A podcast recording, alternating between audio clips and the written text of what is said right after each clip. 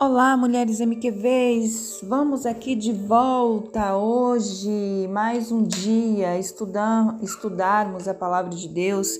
Nós ainda estamos em Provérbios, capítulo 6, o versículo, nós paramos no versículo 16, né, ao 19, eu estava explicando sobre as seis coisas que aborrece o Senhor e a sétima que o Senhor abomina.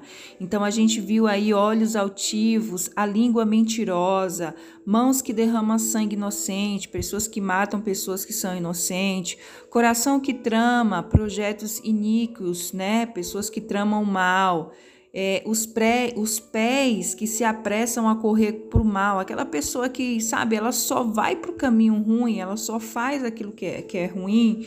Então, é, falando sobre isso novamente, isso é um espírito maligno que tem dominado, um espírito de Belial que tem dominado a vida de muitas pessoas. E como eu estava falando on, ontem, um homem de Deus, uma mulher de Deus, aquele que realmente é arrependido, ele foge dessas atitudes. Então, ainda há mais do que a língua mentirosa, que é aquele, aquela pessoa que fala sempre mentira, aquela pessoa que sempre tem uma mentira nos seus lábios, ou até aquele que mata uma pessoa, aquele que é um homicida, o que mais deixa, é, o que mais deixa o Espírito Santo de Deus, né, muito mal e que o Senhor abomina, sabe o que, que é? É uma mulher ou um homem de Deus que espalha contenda e divide os irmãos. E eu quero dizer em nome de Jesus, você sendo uma mulher sábia, não vai ser essa pessoa que senta com outros para espalhar contenda. O que é espalhar contenda? Falar mal do outro, criticar o outro, dividir os irmãos, porque às vezes uma opinião tua referente a uma autoridade ou referente a alguém, isso vai tocar no coração da outra pessoa que está ouvindo e vai fazer talvez ela ser indiferente com outro irmão, ao qual Muitas vezes você está falando mal. Então, isso é algo que o Senhor abomina, a alma de Deus abomina. Então, como que eu me torno uma mulher sábia? Quando eu pego essa palavra, guardo no meu coração, no mais íntimo do meu coração, e eu começo a praticar. Sabe, eu tenho algo muito comigo. Todas as vezes que alguém vem falar mal de alguém para mim, eu eu dou um jeito de me sair. Por quê? Porque eu não alimento esse tipo de atitude. Porque eu sei que não é bom para mim, eu sei que se eu opinar ou falar algo, do, algo sobre alguém, não vai ser bom para outra pessoa que está ouvindo, e isso é não ter sabedoria. E como eu estou buscando a sabedoria e eu tenho buscado muito isso de Deus, então eu não me envolvo em ambientes de fofoca. Fulano, ciclano, beltrano, você viu falando disso, daquilo olha, não sei, é, eu me blindo espiritualmente porque não me interessa, eu não vou ser juiz do meu irmão. Cabe a Deus julgar as ações de cada um, não vou ser eu, e eu também não vou ficar olhando para a vida dos outros para ter algo para falar. Então, isso às vezes é algo que, é, que, que tá no meio das mulheres. As mulheres gostam muito de conversar, as mulheres gostam muito de, de às vezes, saber uma da vida da outra e, e, e sempre tá buscando uma informação de alguém, isso é muito ruim, porque a palavra de Deus ensina que isso abomina o Senhor, é algo que Deus abomina. Então eu não quero fazer nada que vá abominar, que vá me abominar, nada que vá gerar num, um sentimento de Deus, né? Um sentimento ruim ao meu respeito. Por quê? Porque eu estou tomando atitudes que não vão ser sábias, que não são sábias. Então, se você blinde a tua vida, você precisa ser, olha, quando alguém vier falar de alguém ou de algo, ainda que você tenha curiosidade, procure, olha, querido, eu vou, dá licença, tem, tem, uma, tem o que fazer, eu vou, sabe, procura fazer alguma coisa, sai pela tangente mas não alimenta isso na tua vida porque você já está aprendendo que isso não agrada o coração de Deus, porque casa dividida não prospera. E a divisão afasta a bênção de Deus e enfraquece a igreja, enfraquece o reino.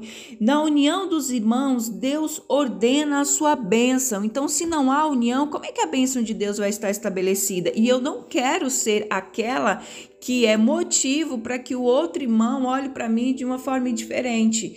Então, em nome de Jesus, mulherada, vamos melhorar nisso, vamos parar de fofocar, vamos parar de querer saber da vida dos outros, vamos parar de viver, sabe, em função dos outros, vamos viver a nossa vida e vamos buscar essa sabedoria de Deus, amém?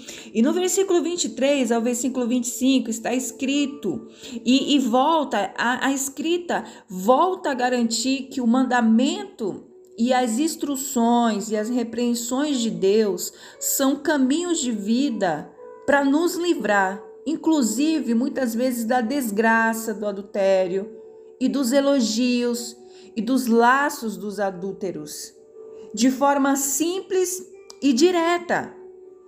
Por quê? Porque diz para a gente não desejar essa formosura e nem deixar seduzir-se pelo seu flete. Então, a palavra de Deus no versículo 23 diz assim: eu só quero ler esse versículo, porque o mandamento é lâmpada e a instrução é luz. Então, todas as instruções que tem na palavra de Deus é luz para a minha vida. E as repreensões da disciplina são o caminho da vida. Então, eu quero ter vida, eu preciso também receber as repreensões de Deus, dizendo para mim: se eu sou mentirosa, eu pare de mentir. Se eu, sabe, se eu falo mal do meu irmão, que eu pare. Isso é uma repreensão de Deus para nós. Para nós que Muitas vezes temos o corpo, né, pecaminoso, e muitas vezes a nossa carne quer isso mesmo, mas aqui é uma repreensão de Deus falando: olha, não faz, porque isso abomina, o Senhor abomina, né? A alma de Deus abomina. Então, isso é uma instrução, e essa instrução sendo seguida, essa repreensão sendo seguida, ela traz vida para mim. E o versículo 26 e o versículo 29 vai me falar o seguinte que o discurso de Salomão, ele fala sobre o pecado do adúltero. Ó, voltando a falar sobre adultério de novo, ele está aqui. Então, ele, ele fala de forma mais detalhada. Por quê? Porque é, o pecado do adúltero endurece bastante. E ele, aqui no texto, ele arrisca uma comparação. Porque ele diz assim: olha, é, ele fala assim que a prostituta é um mal menor a ser comparado com a tragédia da mulher ou do homem que trai o seu marido ou a sua esposa, deixando, sabe o que? Deixando que uma ação maligna tenha domínio sobre ele, porque isso se trata de uma ação maligna. Porque essa ação maligna, ela anda atrás de vida preciosa. E quem que é essa ação maligna? É o próprio Satanás. E quem é a vida preciosa? Você, o teu casamento, o teu marido, a tua esposa. Então, é muito importante você entender que isso é uma ação maligna. E sempre haverá consequências, queridas, para quem lida com esse tipo de malignidade na sua vida. Não é possível, você não não é possível você não se contaminar. Deixa eu, deixa eu, deixa eu explicar de novo. Não é possível você não se contaminar. Se você ouve e deixa-se ser seduzida por vozes que não é a do teu marido, você vai se contaminar por essa ação maligna. É provável Deixa eu te explicar por quê. Porque Adão e Eva, eles pecaram. E no começo parece que eles, ele, eu acho que eles sentiram isso. Uma sensação de impunidade, sabe? Assim que eles comeram do fruto. Porque eles comeram, mas eles não caíram mortos. Continuou sendo a mesma coisa. Imediatamente nada aconteceu. Mas a consequência, uma hora chegou. E chegou de forma avassaladora, queridas. Mudou a vida deles e mudou o rumo de toda a humanidade para sempre.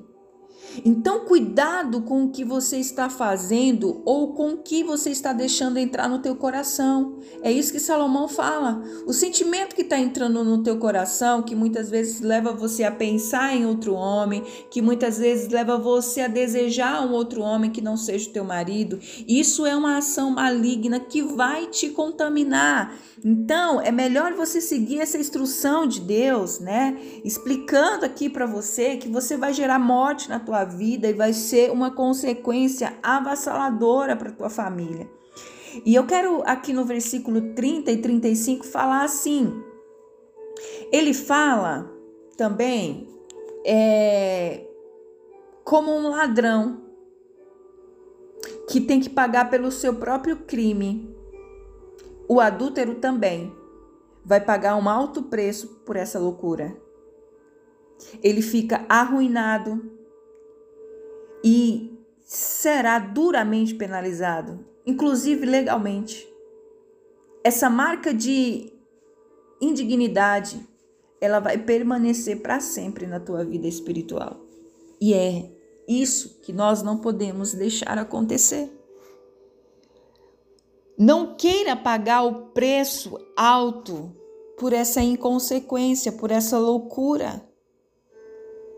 E nós, como mulheres, né, agora nós vamos falar para as mulheres casadas e as que não são também, no dia que casar, porque talvez o inimigo cria tantas situações no casamento para fazer você olhar para outro homem e dizer assim: Sabe aquela, a, a, aquela coisa assim? Se você tivesse casado com aquele teu namorado do passado, ou aquela pessoa era tão bom para você, não era igual ao teu marido, e você começa a pensar tantas coisas, e você acaba sendo enlaçada por essa malignidade, e Salomão está nos advertindo muito sobre isso.